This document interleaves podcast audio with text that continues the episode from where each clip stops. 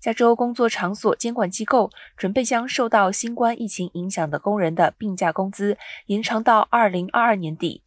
随着职业安全与健康标准委员会更新经修订的工作场所安全准则，预计周四的决定将会再次引起管理和劳工之间的冲突。工人倡导组织 WorkSafe Incorporate 的执行董事斯蒂芬奈特表示，该提案是对疫情仍在继续、未来不明朗。工作场所必须保持保护和准备的必要认识，包括为在工作中感染并被送回家的工人提供病假工资和工作的保护至关重要。但加州商会的政策倡导者罗布·穆特里表示，商业团体仍然担心将无上限排除工资作为法规一部分维持成本，特别是考虑到立法机关最近通过新冠病假立法。